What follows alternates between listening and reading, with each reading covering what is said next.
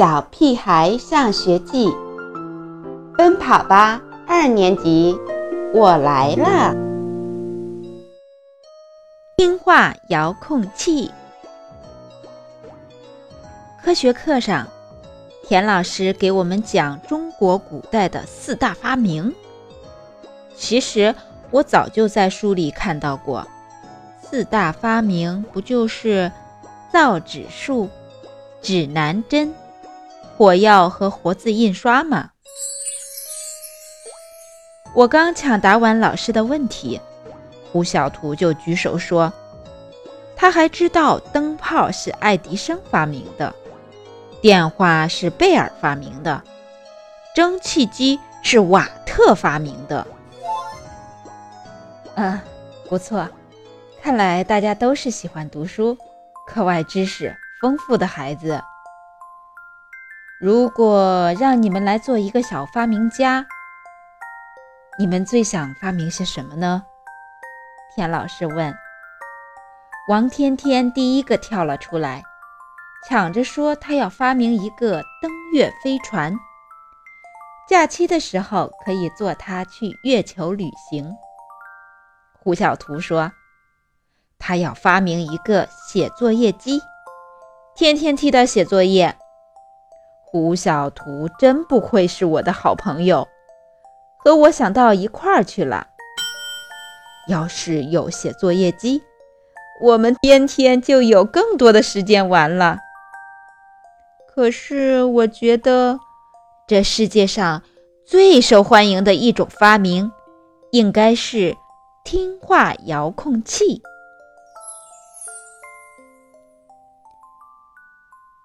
那就有请猪耳朵同学给大家介绍一下听话遥控器的功能吧。田老师笑着鼓励我，他好像对这个发明也很好奇。我大声说：“一台遥控器在手，爸爸妈妈和老师们拥有完美小孩就不再是梦想。这台遥控器功能强大，它的按键包括：听话、不顶嘴、有礼貌、成绩好。”多才多艺，总之有了它，小孩身上有可能出现的问题都不会出现。不管有多少毛病的孩子，只要用了它，马上就能变得无可挑剔。在我极具渲染力的广告作用下，大家都对这台遥控器特别感兴趣。刘坚强好奇地问。那要是已经犯了错，该怎么办呢？只要一按暂停键，犯错行为马上停止。如果还不足以制止错误，还有返回键，一按它就可以返回事情发生之前。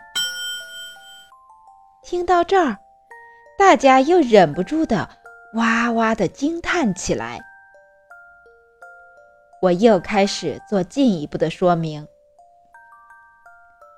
比如，嗯，上课时胡小图收到一个纸团，只要一按听话遥控器的返回键，纸团就会重新回到发射者手上。再比如，我连续吃了五袋牛肉干，撑得坐不得、躺不得的时候，只要一按返回键。就可以让牛肉干又完好无损地回到包装袋里。嗯，再比如，它能让我在家里疯跑时不小心碰碎的花瓶恢复完好。当然，还有一个按键是必不可少的，那就是消失键。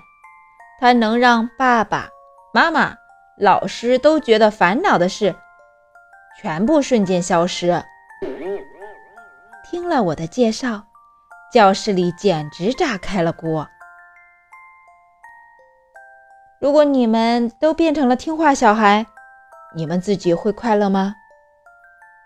田老师的话一下子敲醒了我。有了听话遥控器，我虽然不再犯错误了，但那还是我吗？下雨天，我想去踩水坑的时候，返回键把我拉到了起步的地方。我想和胡小图在地上打个滚，返回键又把我拽回了站立的状态。我想再吃一块巧克力，返回键让好吃的巧克力变成了空气。不，这不是我想要的生活。我不再是猪耳朵。而是变成了另外一个人。这个想法让我心里一激灵。幸亏听话遥控器只是一个想法，如果真的发明出来，那真是太可怕了。说实话，我也不怎么喜欢听话遥控器。田老师走过来。摸了摸我的脑袋，我还是喜欢现在的你们。虽然总是犯错误，但是有快乐，有热情，有想象力。真的？我惊讶地看着田老师，直到发现他眼里清清楚楚地写着：“这是真的。”这时。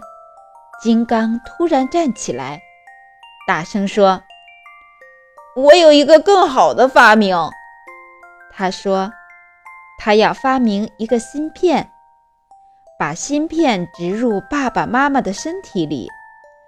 那些看自己孩子全是缺点的家长，就会变得特别温柔，特别有耐心，不会再对孩子大吼大叫。”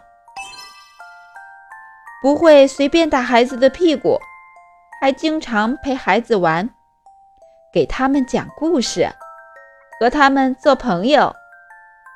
大家都觉得金刚这个发明真好。我不太喜欢这个发明，我也不喜欢这样的芯片。田老师说。我会一直努力，做你们心中的好老师，常和你们的爸爸妈妈沟通，让他们看到自己孩子的进步。请大家相信我，相信爸爸妈妈给我们机会，好吗？大家都郑重的点点头。